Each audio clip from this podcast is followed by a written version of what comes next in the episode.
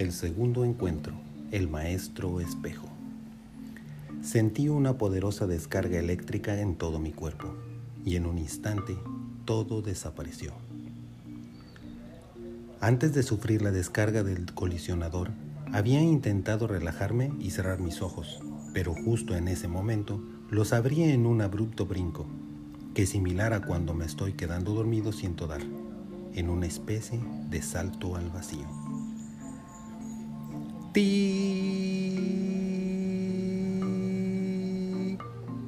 Momentos indescriptibles para el tiempo y espacio me permitieron ser consciente de la ausencia de algo que ver, algo que tocar u oler.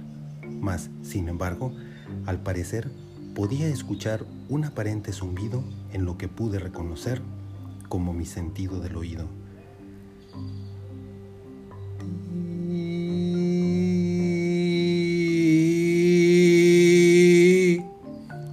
De lejos a cerca, el casi imperceptible sonido fue haciéndose más fuerte, hasta que en una especie de conciencia del objeto que escuchaba, me hizo levantar, como si algún animalito entrara por mi oído y me hubiese hecho reaccionar.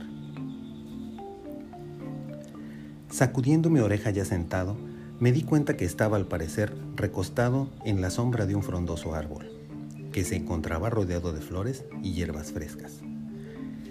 Intenté reconocer si era el amanecer o el anochecer, pero al parecer era ese justo momento que le llaman el punto cero. No me permitía todavía determinar si venía de la luz a la oscuridad o de la oscuridad a la luz. Me levanté de lo que parecía un cómodo tendido para dormir y, buscando alguna referencia que me diera idea en dónde me encontraba, y me decidí a explorar el espacio de mi alrededor. Este se encontraba lleno de plantas, flores y árboles frutales. Había también hortalizas y un estanque de agua que al parecer continuaba por una ladera ya en forma de un pequeño arroyo. Caminé hacia la dirección este, aunque me era difícil determinar si estaba en lo correcto. Y entonces, detrás de un grupo de arbustos, en lo que parecía ser un bancal, se encontraba de espaldas el desconocido personaje, que estaba hincado en la tierra con sus pantalones bordados de colores arremangados hasta las rodillas. Sobresalían hacia atrás dos grandes suelas de unos guaraches y llevaba puesto en la cabeza el colorido sombrero con, plumas de águila. Mientras, mientras me acercaba al personaje caminando a sus espaldas, quien seguramente me sintió, se detuvo. Dejó de hacer lo que estaba haciendo y con un ligero movimiento del sombrero, como queriendo voltear, me dijo.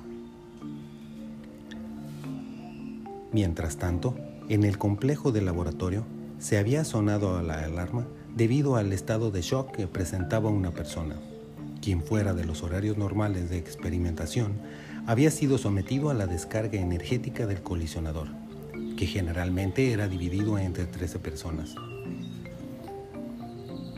La subdirectora y los doctores intentaban por medios de resucitación hacer reaccionar al individuo sentado en una de las sillas, mientras la, devota observaba en estado de shock a los presentes en el intento de hacer volver en conciencia al participante.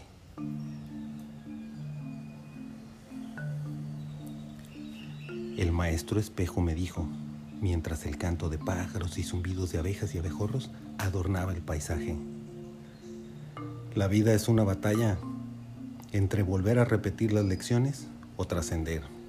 Y se levantó de donde estaba hincado mientras sacudía sus rodillas de tierra y desdoblaba su pantalón colorido, para después de sacudirse, lentamente voltear hacia donde me encontraba